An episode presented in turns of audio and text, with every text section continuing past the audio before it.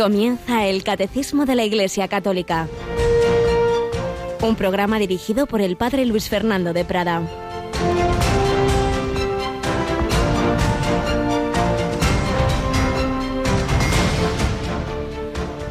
Mira este corazón que tanto ha amado a los hombres, que no ha dejado de hacer nada, de consumirse por su amor, y a cambio no recibe de la mayor parte sino ingratitudes, desprecios e indiferencias.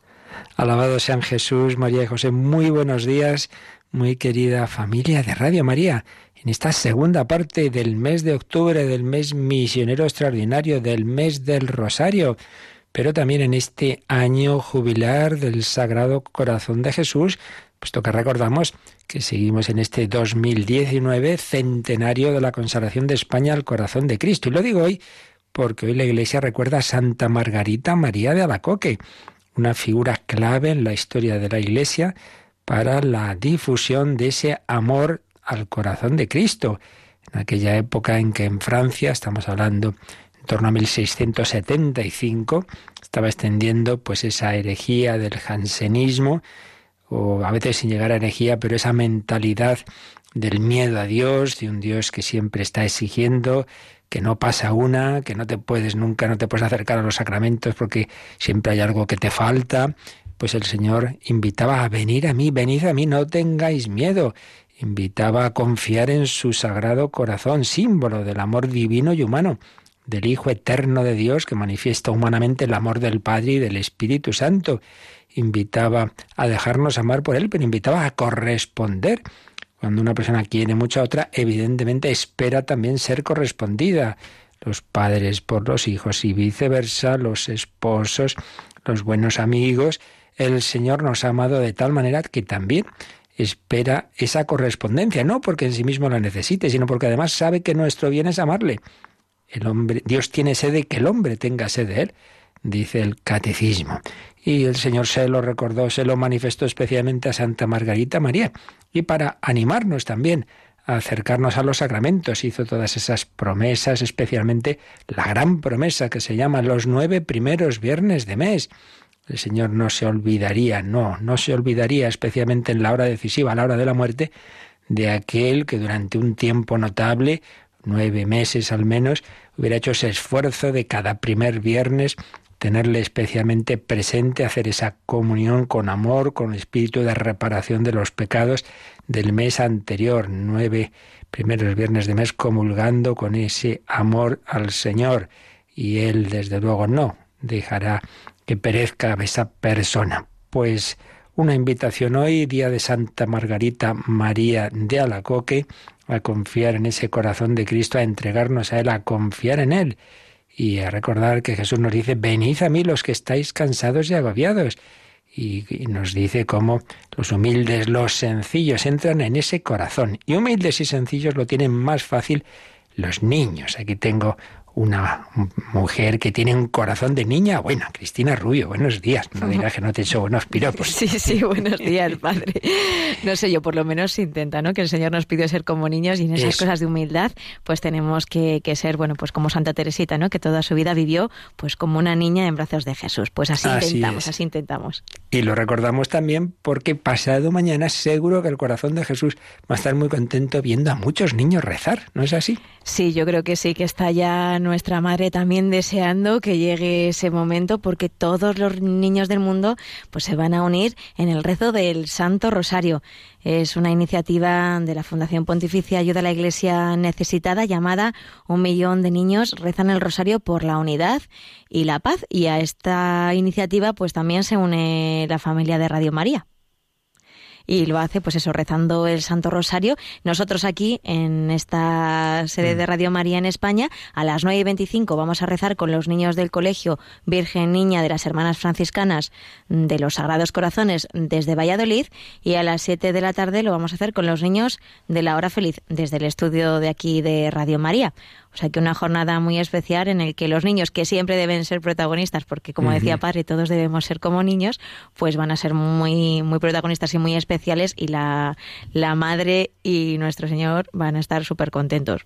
Seguro que sí. El Santo Padre Pío de Pieltrechina tuvo aquella frase, el día en que un millón de niños recen unidos el rosario, el mundo cambiará. Pues vamos a intentar que sean muchísimos, en efecto, no solo en la radio, sino en muchos ámbitos se está difundiendo esta iniciativa, pero bueno, os lo decimos, que animéis a todos los niños que puedan a rezar ese rosario este viernes, en este mes misionero extraordinario, a pedir por, por la Iglesia, por el mundo, por la paz, a encomendar a la Virgen las necesidades de sus hijos con ese corazón de niños. Pues así lo pedimos, como tuvo ese corazón misionero Paulina Yaricot. Estamos en esta seccioncita testimonial. Después de esta entradilla tenemos ese recuerdo de grandes cristianos y después de haber hablado de los copatronos de las misiones, Francisco Javier y Teresa del Niño Jesús, comenzábamos ayer a hablar de Paulina Yaricot esa, esa jovencita francesa, en la que hubo muchos, muchos momentos en su vida y Dios sacó bien del mal de esos sufrimientos que ayer recordábamos y que ahora retomamos también.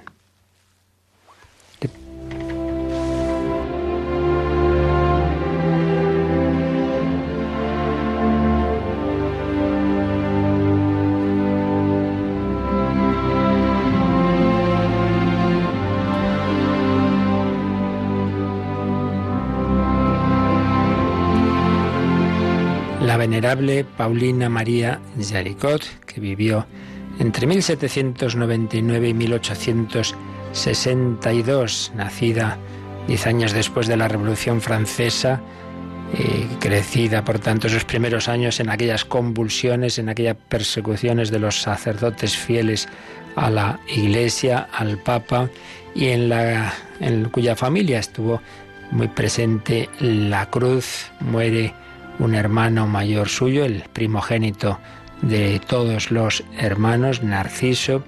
Ella tiene un accidente doméstico que deja medio paralizadas sus extremidades, dificultades para hablar. Su madre enferma, viéndola ella enferma, y muere. Y habían separado a madre e hija a ver si se recuperaban y ahí lo dejábamos ayer. El párroco local invitó a Paulina a reanudar sus prácticas religiosas y ella libremente solicitó recibir el sacramento de la reconciliación y la Eucaristía. Y esa experiencia del perdón y del alimento espiritual produjeron un profundo efecto en ella.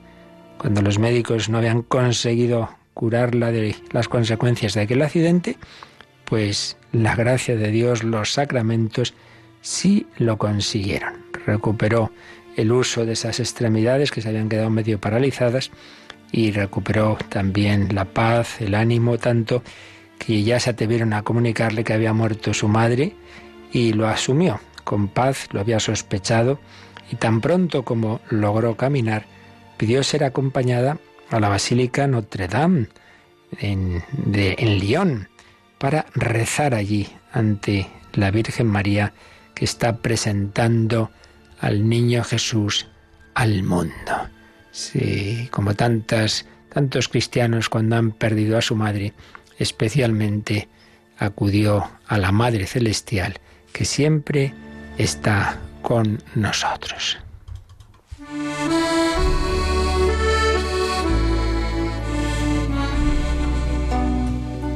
Pues bien, desde ese momento Paulina decidió dedicar su vida exclusivamente a servir a Dios, a los pobres, a los enfermos, visitando todos los días los hospitales, a las personas incurables, vendando sus heridas, ofreciéndoles palabras de consuelo, una ayuda a los necesitados que no era un mero voluntariado humano, sino acompañada y motivada por una vida de oración intensa, recibiendo todos los días la Sagrada Comunión, intercediendo por la conversión de los pecadores y por la evangelización del mundo. Aumentó muchísimo su devoción al Sagrado Corazón de Jesús y pasó a formar parte de la Asociación de los Sagrados Corazones de Jesús y de María. Incluso, pues, creó una nueva asociación llamada Reparación, a la que invitaba a asociarse a muchas mujeres de León que trabajaban casi como esclavas en las fábricas de seda de la ciudad. Sus meditaciones ante el tabernáculo la inspiraron a escribir el libro El amor infinito a la divina Eucaristía, que fue fuente de consuelo y alimento espiritual para muchos. Recordamos que tenía un hermano, Fileas, que estaba en el seminario de París. Y este informó a su hermana de que la Sociedad para las Misiones de París quería enviar sacerdotes a Asia y le pidió que buscase una manera de recaudar fondos suficientes para esa empresa. Entonces, Paulina tuvo una idea que iba a cambiar la historia, que iba a influir muchísimo, veréis por qué. Decidió invitar a cada miembro de la Asociación Reparación a encontrar a diez nuevos miembros para que orasen y ofreciesen una moneda a la semana para la evangelización del mundo. Entonces se llamaba la propagación de la fe. Por cada diez miembros puso al frente a una especie de, de capitán de diez, por cada cien a un capitán de cien, por cada mil uno de mil. La idea era sencilla, orar y recolectar fondos personalmente, creando una red de relaciones personales. Esto me recuerda a esa película que alguna vez hemos comentado de cadena de favores. El capitán de 10 se reuniría con sus miembros y recogería las monedas cada semana. El de 100 recogería las de los capitanes de 10 y el de 1000 la de los capitanes de 100. Los considerables fondos recaudados se dividieron y fueron enviados a todo el mundo. ¿Por qué esto influyó tanto en la historia? Pues porque ni más ni menos fue el origen de la propagación para la fe, de las obras misionales pontificias, de la colecta del Domum. Ese recoger, ese invertir, hacer ese esfuerzo económico también y de oraciones para las misiones. Una idea que se difundió fuera de Francia, se convirtió en un fenómeno mundial cuando uno hace las cosas con su buena voluntad, por vida, por amor de Dios, nunca se sabe dónde va a llegar, qué fruto va a dar esa semilla.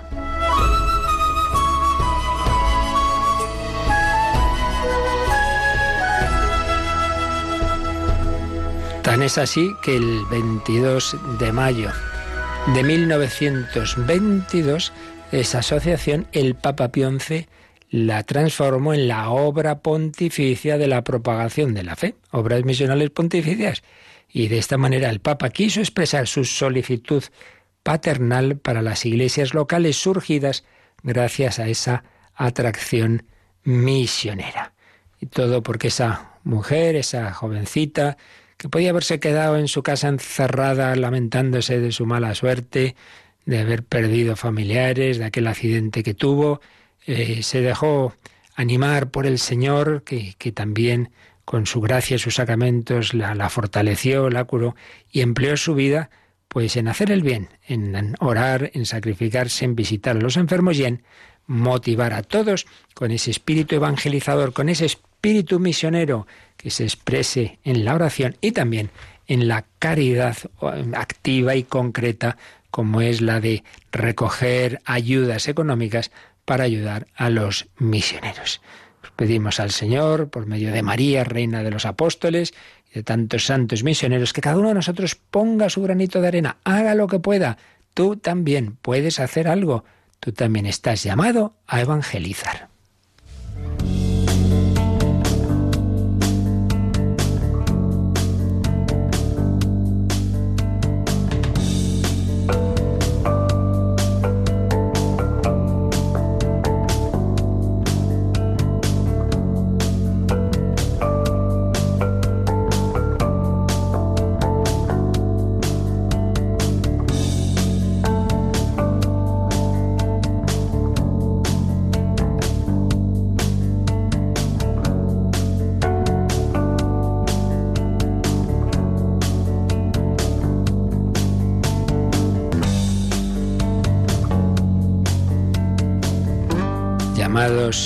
A evangelizar, es decir, a transmitir la buena noticia, evangelio, buena noticia del amor de Dios, de su misericordia, de que somos amados incondicionalmente, de que no hay pecado, por grave que sea que hayamos cometido, que no tenga perdón, que no tenga solución, que no hay vida, por perdida que esté, que no pueda ser encaminada, que no pueda volver a casa que no hay heridas, por profundas que sean, que el buen samaritano Jesucristo no pueda curar. Nos lleva a la posada, que es la iglesia, y allí somos sanados con los sacramentos de sanación, de curación, que nos dan la paz, que sanan el alma, y muchas veces incluso, como hemos oído en Paulina Yaricot, el mismo cuerpo que en último término, por supuesto, será sanado definitivamente en su resurrección, como veremos ya el, el, siguiente artículo de la fe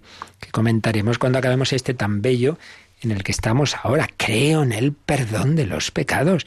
Creo que no hay mal que hayamos podido cometer que Dios no quiera y pueda perdonar. Solo hace falta ser humilde, reconocerlo, pedir perdón, acercarse a recibir esa sangre purificadora, esa sangre derramada para el perdón de los pecados. Pues estamos en este artículo que veíamos que tenía dos apartados. Primero un solo bautismo para el perdón de los pecados.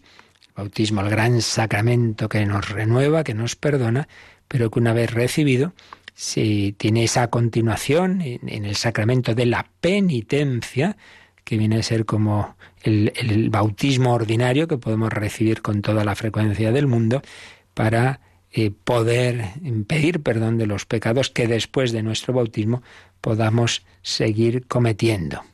Y segundo apartado, el poder de las llaves. Y aquí entra ese tema que ya veíamos ayer, que le cuesta al hombre contemporáneo, que busca hacerse su propia religión de supermercado.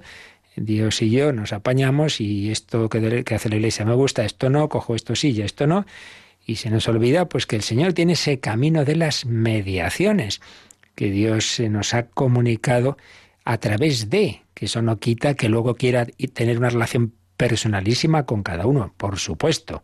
Tu oración es tuya y la comunión que tú recibes es ese abrazo que te da a ti. Sí, claro, pero la recibes a través de la iglesia, ¿verdad? Con un sacerdote escogido por Cristo, eh, ordenado por un obispo, que es sucesor de los apóstoles.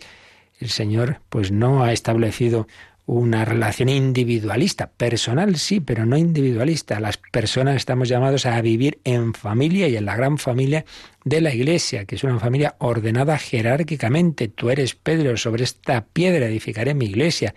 Quien a vosotros escucha, a mí me escucha. Eh, te doy las llaves del reino de los cielos. Quienes perdonéis los pecados les quedan perdonados, a quienes se los retengáis les quedan retenidos.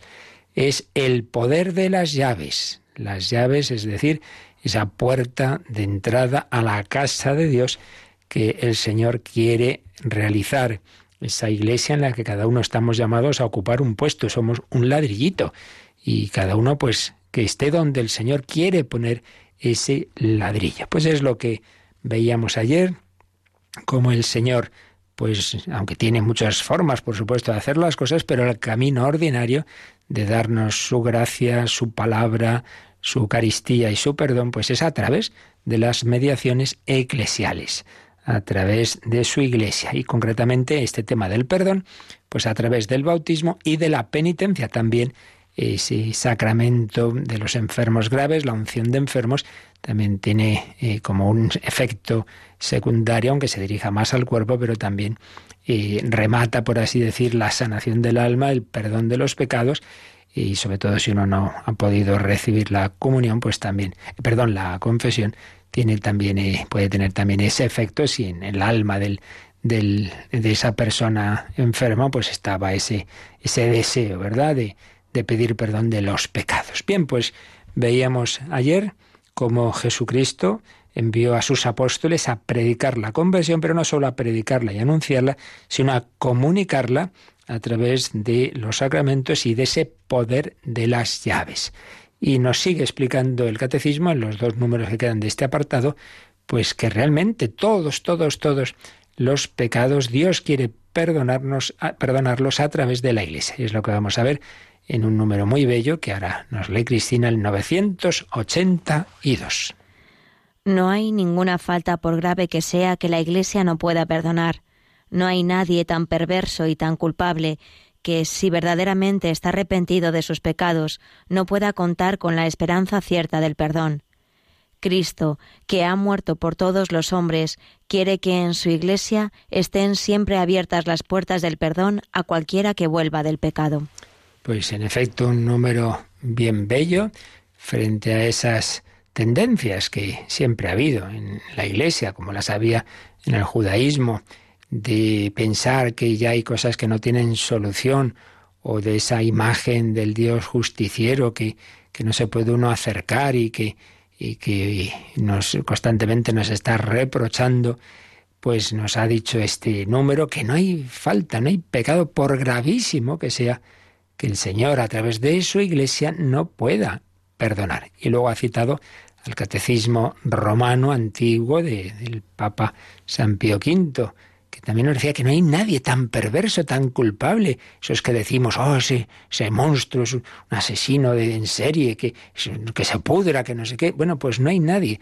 Nosotros decimos esas cosas tan, esas lindezas, y Dios mira a esa persona, porque por mala que nos parezca, queda siempre un, un fondo, queda que es imagen y semejanza de Dios, y que, y que el Señor no pueda transformar ese corazón como transformó el del ladrón y asesino, sin duda, que tenía a su lado en la cruz y que al final, fijaos qué bien termina su historia. Hoy estarás conmigo en el paraíso. No hay nadie tan perverso, tan culpable, que no pueda confiar en el perdón del Señor. Se presupone siempre, claro, que lo pida, porque también había otro ladrón eh, al lado de Jesús y ese no se arrepentía. Es el misterio de que Dios toca todos nuestros corazones, Dios nos da su gracia, pero no obliga. Eh, Dios no impone nada, ni siquiera la salvación. El cielo no es un campo de concentración que hay que ir sí o sí. Es una amistad eterna, una amistad eterna que empieza aquí. Si uno rechaza esa invitación a esa amistad, a ese banquete, como cuenta alguna parábola, pues claro, el Señor tampoco nos va a obligar, pero va a hacer todo lo posible hasta el último momento. Y desde luego, si uno se arrepiente, aunque tenga en su conciencia miles de crímenes, que no desespere, porque Cristo ha muerto por todos los hombres y quiere que en su iglesia, que bella expresión, estén siempre abiertas las puertas del perdón a cualquiera que vuelva del pecado. Las puertas del perdón abiertas a cualquiera que vuelva de cualquier pecado realmente un número precioso que debemos siempre meditar. Profundizaremos al acabar este, este apartadito en esa espiritualidad tan importante de la misericordia, que los últimos siglos el Señor ha querido acentuar en su iglesia, en la humanidad, en una humanidad cada vez más alejada de Él y por eso más en su miseria, en su pecado y, y a la que hay que invitar a volver y a confiar y en pensar que, que por grave que sea su situación, todo puede tener remedio por eso el Señor, a través de Santa Margarita María, de San Claudio de la Colombia, de Santa Teresita del Niño Jesús, de la Madre Esperanza de Jesús Alama, de Santa Faustina Kowalska, de San Juan Pablo II, Benedicto XVI, Papa Francisco, etcétera, etcétera, etcétera, nos invita a confiar encíclica Dive sin Misericordia de San Juan Pablo II, año extraordinario de la misericordia, convocado por el Papa Francisco. Es que como que parece que ya no sabe el Señor qué más hacer para que los hombres vuelvan a Él, que tengan confianza en Él.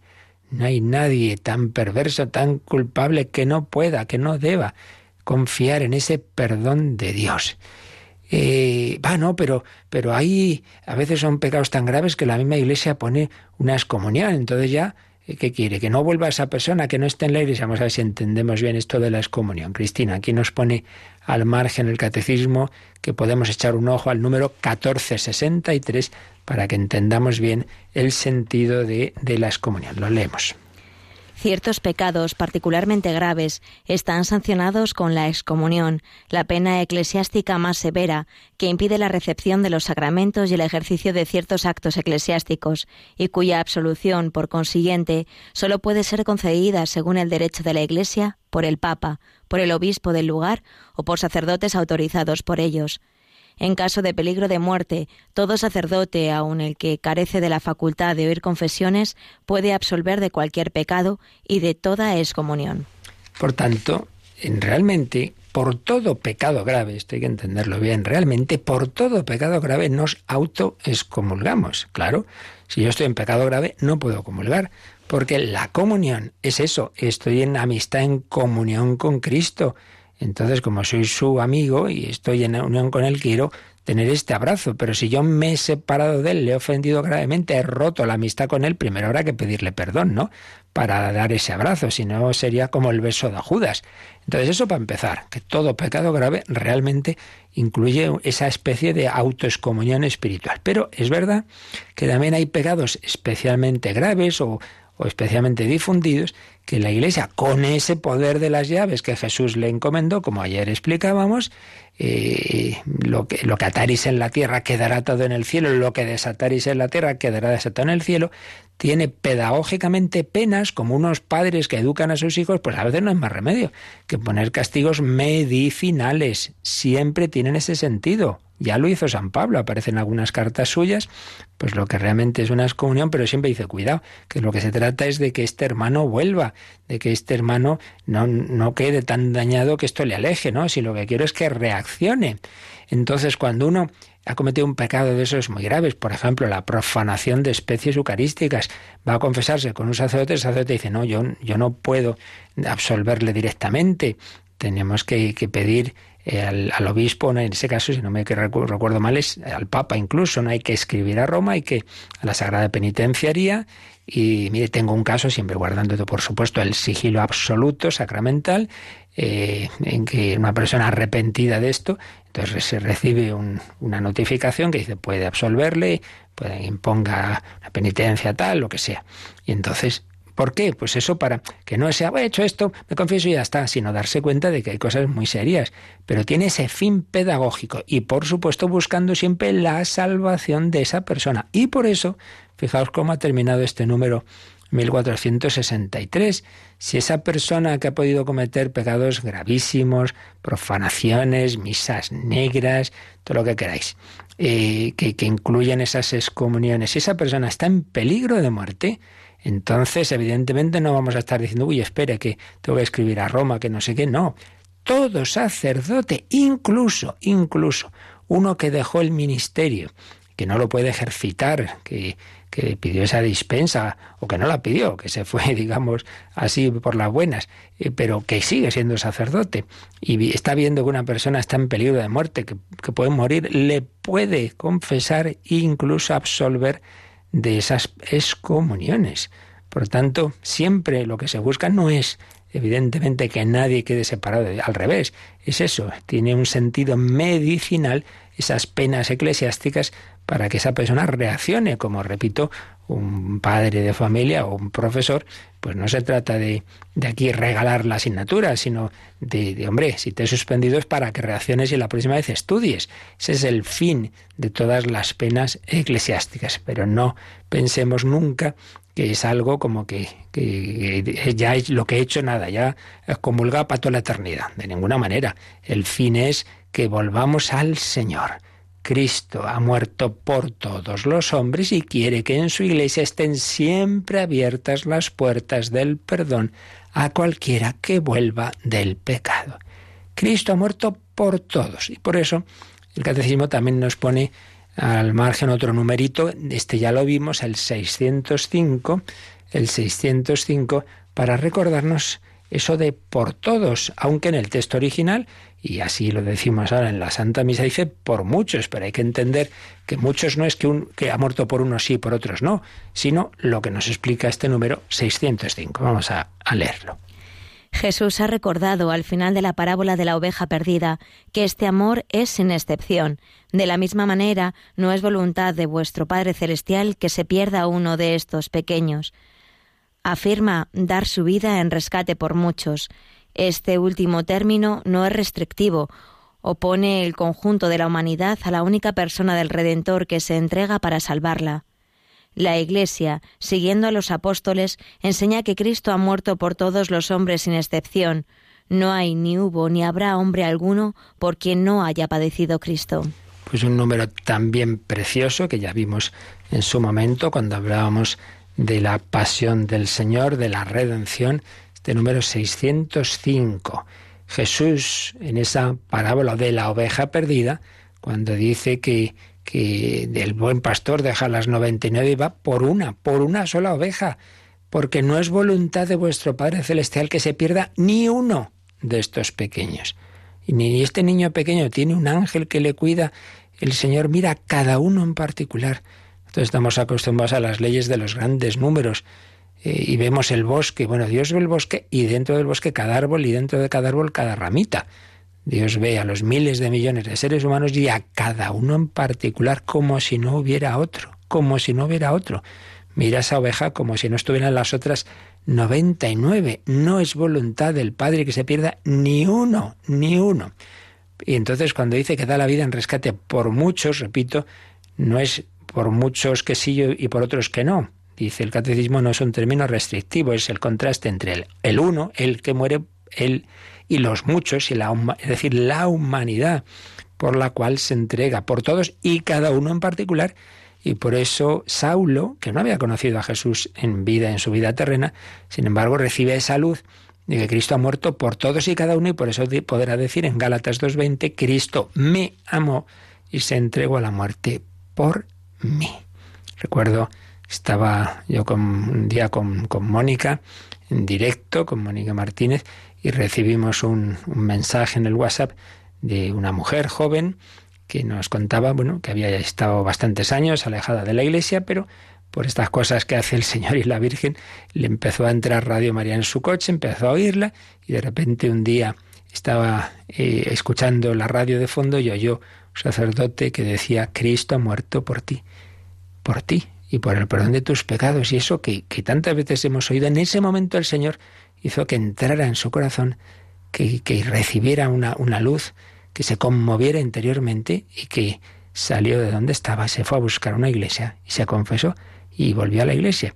Entonces la localizamos y la animamos a visitar Radio María y vino un día con sus dos hijas y la verdad que fue una gran alegría. El Señor se sirvió de esa palabra que estábamos diciendo en la radio para entender esto tan importante, que Cristo ha muerto por ella y ha muerto por ti, que me estás ahora escuchando, para que tú vuelvas a casa, para que vivas en el amor y la misericordia, para que escuches esa invitación de Jesús, venid a mí todos, todos, venid a mí. No hay, ni hubo, ni habrá hombre alguno por quien no haya padecido Cristo. Aquí el catecismo cita un texto de un concilio del año 853, fijaos, concilio de Kirsi, y es que, pues siempre ha habido alguna teoría que decía, bueno, Cristo ha muerto por los que se iban a salvar, por los que no se salven, no, no señor. Cristo ha muerto por todos. Luego, eso sí, si uno no acepta esa gracia, esa salvación, lo que hemos dicho antes, Cristo no obliga, pero Él ha muerto por todos. Él murió por Judas. Él amó a Judas.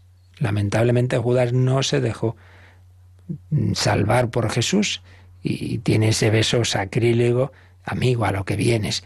Pero ese es otro tema, si el hombre no acepta. Pero Cristo de por sí, Él ha muerto por todos y nos dice a todos, venid a mí.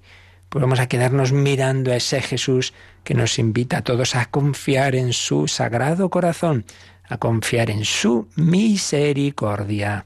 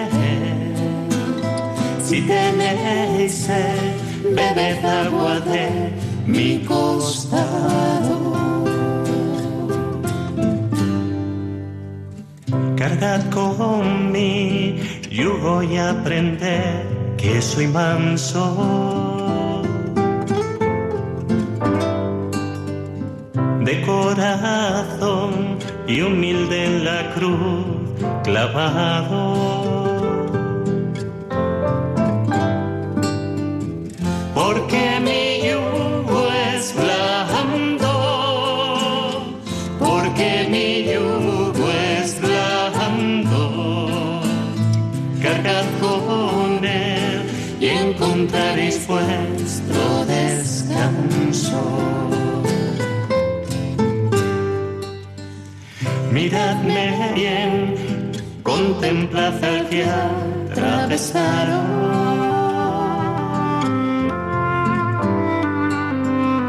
Rotos los pies y heridas de amor, las manos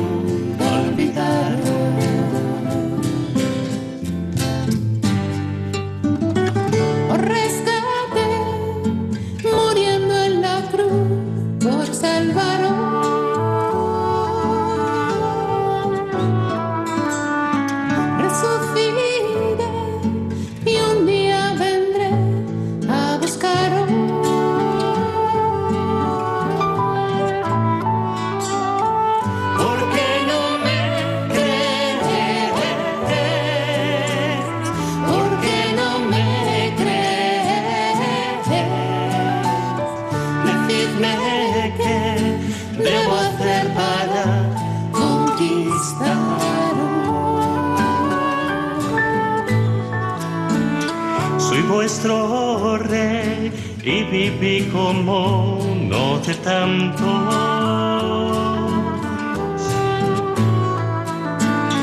Vine a servir y os lavé los pies como esclavo.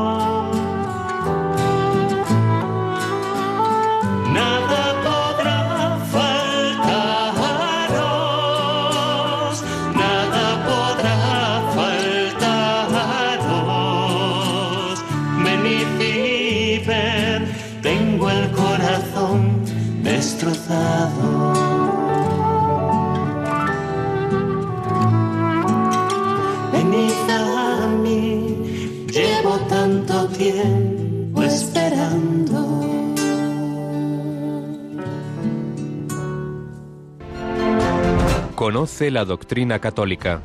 Escucha el catecismo de martes a jueves de 8 a 9 de la mañana y los sábados a la misma hora profundizamos en los temas tratados en el programa En torno al catecismo. No hay pecado, por grave que sea, que el Señor a través de su iglesia no quiera y pueda perdonar. El Señor que quiere que en su iglesia estén siempre abiertas las puertas del perdón a cualquiera que vuelva del pecado. Por eso este número 982 termina citando Mateo 18, 21 a 22, que es cuando San Pedro le pregunta a Jesús, pues Señor, si mi hermano me ofende y me pide perdón, ¿cuántas veces le tengo que perdonar? Siete. Así como diciendo, madre mía, siete, esto ya mucho, ¿eh? ¿Cómo que siete? Setenta veces siete, es decir, siempre. Es cuando Jesús pone esa parábola de uno que debía una cantidad increíble a su rey, a su dueño, a su señor, y, éste le perdona, y luego él no perdona una pequeña deuda que tenía otro con él. Y entonces dice, hombre, si, si queréis que vuestro Padre Celestial os perdone, perdonad también vosotros. Claro, si soy perdonado, si recibo una inmensa misericordia, porque todo pecado, sobre todo, pues eso, el pecado grave, tiene una gravedad, podemos decir, infinita, porque es ofender a Dios. Dios me perdona y a veces muchos, muchos pecados y muy graves. Y luego yo a este no le perdono, este se la guardo. Aquí en mi libretita de ofensas personales tengo apuntado que hace siete años me dijo, me dejó de decir, luego no me llamó el día de mi cumpleaños, luego me olvidó tal día, luego no sé qué, pero hombre, pues como haga así San Pedro, ¿verdad? Tenga una libretita con todo lo nuestro, estamos apañados. Recibimos el perdón, tenemos que dar el perdón gratis habéis recibido, dadlo gratis. Somos objeto de misericordia, pues tenemos que dar también misericordia. Luego seguiremos explicando esto, pero vamos a leer en un número muy bello también y que no nos da tiempo hoy a comentar, pero por lo menos empezamos un poquito con el siguiente número, el 983, que es ya un poco la culminación de todo este apartado. Si creemos en el perdón de los pecados, si sabemos que Dios tiene esa misericordia, pues esto hay que, hay que mm, mm, primero vivir nosotros conforme a esta fe, pero también extenderla en la catequesis y en toda nuestra vida. Vamos a leer este 983. La catequesis se esforzará por avivar y nutrir en los fieles la fe en la grandeza incomparable del don que Cristo resucitado ha hecho a su Iglesia la misión y el poder de perdonar verdaderamente los pecados por medio del ministerio de los apóstoles y de sus sucesores. Así pues, la catequesis, y quien dice la catequesis dice nuestra conversación ordinaria, pues debe, debe avivar y nutrir en todos esta fe, la fe en este inmenso regalo, en este inmenso don que Jesucristo resucitado le hizo a su iglesia que Él quiere perdonarnos todos nuestros pecados a través de su iglesia. Repito una vez más, porque esto se olvida mucho, que no estamos inventando cosas en no sé qué siglo apareció la confesión. Juan 20. Recibid el Espíritu Santo, dice Jesús resucitado a los apóstoles en el cenáculo. A quienes perdonéis los pecados, les quedan perdonados. A quienes se los retengáis, les quedan retenidos. Se entiende retenidos porque ve el apóstol, porque ve el ministro de ese perdón, que el otro no, no está arrepentido para nada. Entonces todo aquel que se arrepiente recibe el perdón, pero obviamente no es aquí esto me da todo igual y yo no me arrepiento y mire, me confieso que he robado siete caballos, bueno, con el de mañana serán ocho. Oiga, esto, pues esto no es serio. Aquí no, no venimos a jugar con las cosas sagradas. Si, si ha matado a, a 50 y está arrepentido, queda perdonado. Pero si ya mañana está tramando el siguiente asesinato, pues hombre, esto no, no es un jueguecito.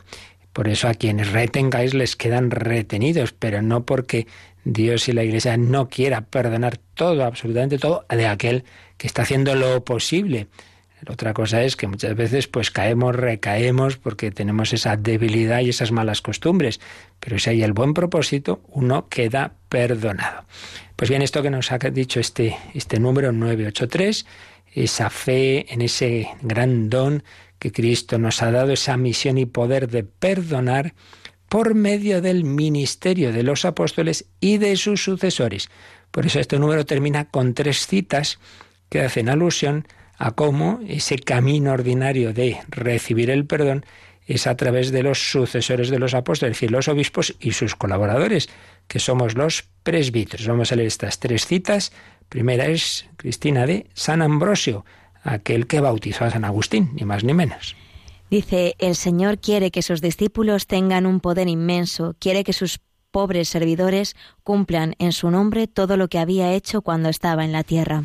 Aquí pues tenemos una afirmación genérica de cómo lo que Jesucristo hizo personalmente ahora lo hace a través de sus pobres servidores, es decir, los, como os decía, esos sucesores de sus pobres apóstoles y que son los obispos y sus colaboradores que somos los pobres sacerdotes, que somos instrumentos para hacer presente su palabra, para hacer presente su cuerpo en la Eucaristía, para hacer presente su perdón a través de la penitencia, del bautismo, de la unción, etc. Segunda cita es de otro santo padre que sufrió mucho por decir la verdad, por predicar la verdad, fue desterrado varias veces, San Juan Crisóstomo. ¿Qué nos decía? Los sacerdotes han recibido un poder que Dios no ha dado ni a los ángeles ni a los arcángeles. Dios sanciona allá arriba todo lo que los sacerdotes hagan aquí abajo. Ni los ángeles ni los arcángeles, en efecto, ellos no pueden perdonar los pecados, pero el sacerdote sí, porque evidentemente no por sí mismo, no por nosotros mismos, sino porque Jesucristo nos ha dado esa encomienda y ese poder. Yo te absuelvo de tus pecados en el nombre del Padre y del Hijo y del Espíritu Santo. Y dice, Dios sanciona arriba lo que los sacerdotes hagan abajo. Eso es una manera de decir esa misma frase de lo que ataréis en la tierra, aquí abajo, quedará atado en el cielo, allá arriba. Bueno, abajo arriba entendemos que es los hombres y Dios. Dios sanciona lo que los hombres, movidos por Él, y así nombrados y establecidos por Él, ya se entiende, hagamos aquí abajo. Y finalmente, mm, el gran San Agustín, que un poco sabía de eso, de, de, arrepentirse de sus muchos pecados y de convertirse después de una vida pues bastante, bastante disipada, pues recibió ese perdón a través del sacramento del bautismo y, entonces tenía esa confianza tan grande en, ese perdón que él había recibido para que tengamos nosotros esa confianza. Y el catecismo recoge una frase suya en un sermón, en una homilía, en que animaba a esa confianza en el perdón. Leemos esta frase. Si en la Iglesia no hubiera remisión de los pecados, no habría ninguna esperanza, ninguna expectativa de una vida eterna y de una liberación eterna. Demos gracias a Dios que ha dado a la Iglesia semejante don. Pues eso, demos gracias a Dios. Cuando Él había intentado todo, todo para encontrar la verdad y luego cuando ya veía que la verdad estaba en la Iglesia Católica, pero se veía incapaz de superar sus vicios, sobre todo la lujuria. Claro, llevaba desde adolescente metido en todos esos pecados, era incapaz de estar estar tres días sin, sin estar liado con alguna mujer. Decía, yo no puedo, yo no puedo. Y sin embargo vio que la gracia de Dios y, el poder de, de, Cristo a través de la Iglesia, pues le daba lo que él no podía por sus fuerzas y que todo lo malo que había hecho, pues quedaba desaparecido. Entonces, pues tiene esa confianza e invita a todos a tenerla. Si en la Iglesia no hubiera remisión de los pecados, no habría ninguna esperanza. Y hay personas que esto les pasa hoy día, porque como no conocen ese amor de Dios y no conocen este poder de Cristo a través de la Iglesia, viven sin esperanza. Yo ya, después de lo que he hecho, si no hubiera caído, pero es que ya, ya conmigo no se moleste, yo ya no tengo solución ninguna expectativa de una vida eterna, de una liberación eterna, pues Cristo te perdona y te da la libertad. Demos gracias a Dios que ha dado a la Iglesia semejante don. Confianza, confianza. Bueno, pues sí, el Señor en toda, a través de toda su iglesia y especialmente de los ministros de esos poderes extraordinarios que somos los, los sacerdotes, colaboradores de los obispos, pues tenemos ese, ese regalo que Cristo nos ha dado y que nosotros recibimos, claro, el sacerdote penitente. ¿Y quién se piensa que los sacerdotes no nos confesamos? Pues igual que todos los demás. Yo no me puedo autoconfesar. Yo también tengo que confesarme con otro sacerdote. Por eso alguno pensaba, no, esto se lo han inventado los curas y tal. Y cuando uno, uno que pensaba eso se enteró de que también los sacerdotes nos teníamos que confesar y empezó a pensar que esa tontería pues no era verdad. Pues en efecto, no es verdad. Es el Señor el que nos enseña a ayudarnos unos a través de otros, porque así Él lo ha establecido. Yo recibo el don de Dios a través del que me da la comunión, del que me da el perdón, del que me da el bautismo, del que me da la unción, etcétera, etcétera. Bueno, nos queda por ver aquí algunos, un par de números marginales que cita el catecismo y, y profundizar en toda esta doctrina, pero lo dejamos para mañana, teníamos pendiente alguna consulta en el correo y también las que ahora queráis hacer por teléfono o también por correo y nos quedamos mirando a Jesucristo. Nuestra, nuestra paz, nuestra liberación, el perdón de los pecados es consecuencia de que Él ha muerto por todos en la cruz. Le damos las gracias, confiemos en ese amor de su divino corazón y como digo, pues pues si ahora queréis alguna, alguna pregunta, algún testimonio también de la experiencia del perdón que hayáis tenido en vuestra vida, podéis hacerlo como ahora nos van a recordar.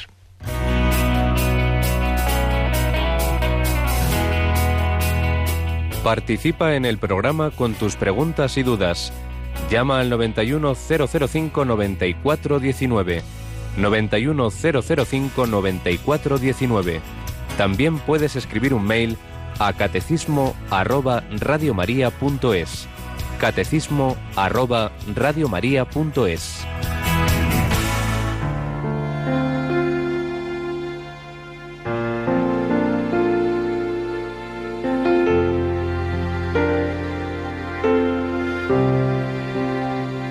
Siendo Dios, fuiste tan humilde,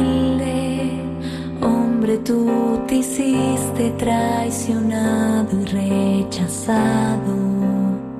Siendo Dios, tomaste mi lugar, cargaste en tus hombros mis heridas y pecados.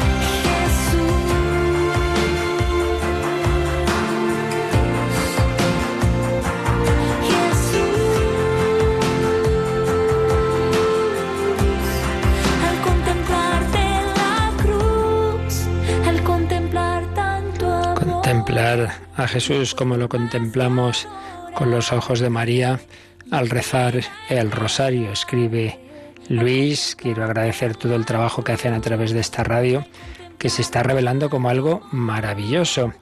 Y dice que por ocupaciones laborales y otras razones, muchos días tengo que rezar el rosario a ratos.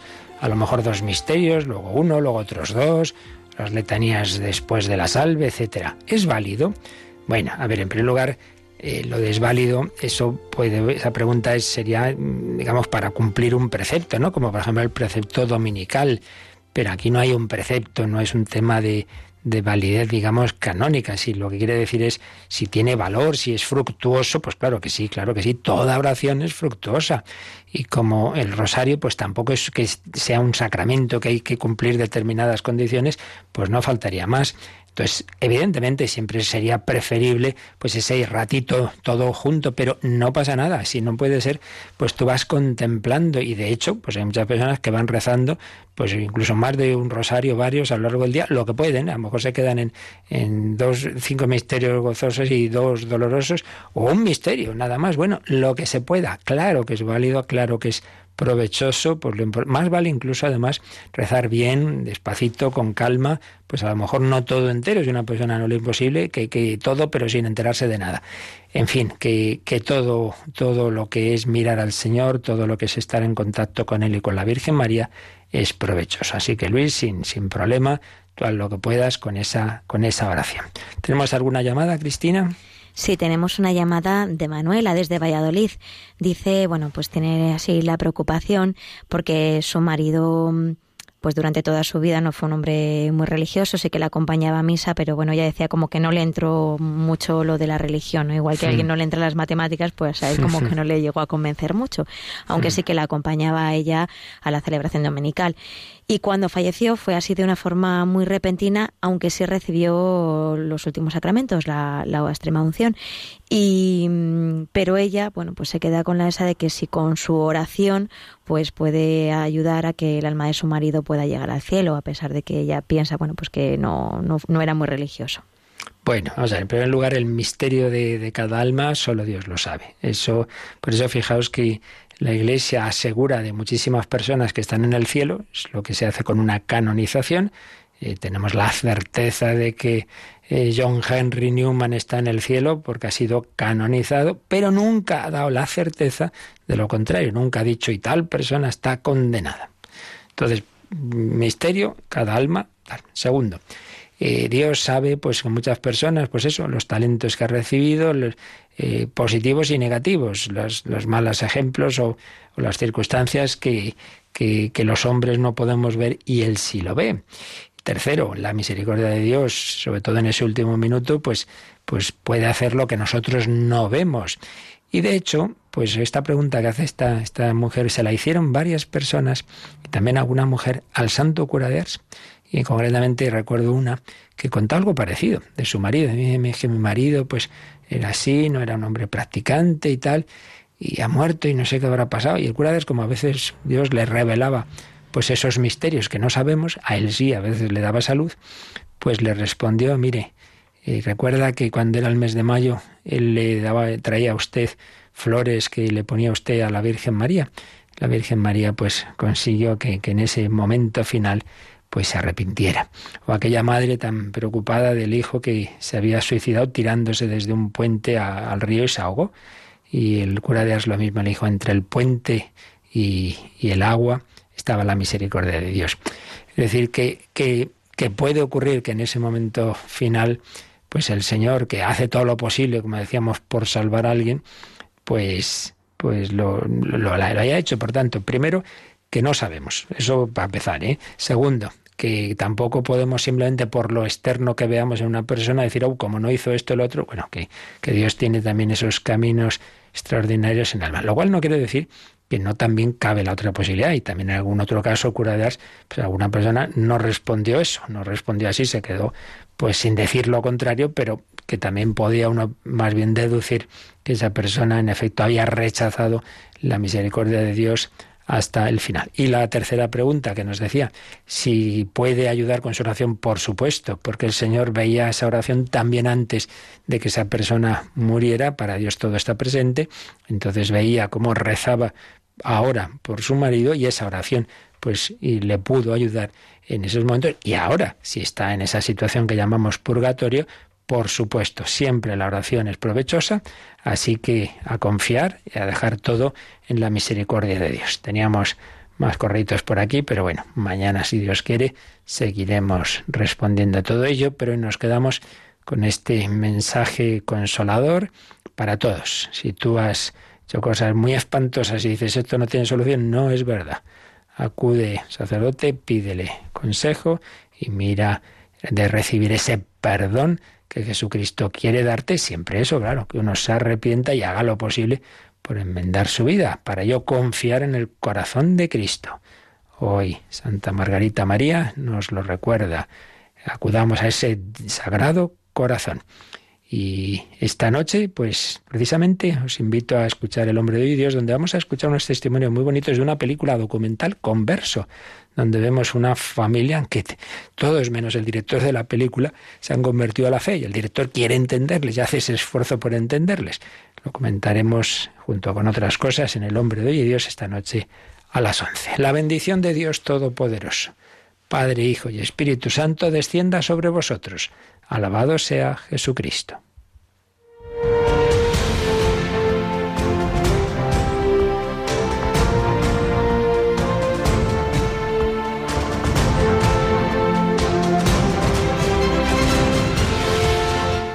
Han escuchado en Radio María el Catecismo de la Iglesia Católica, un programa dirigido por el Padre Luis Fernando de Prada.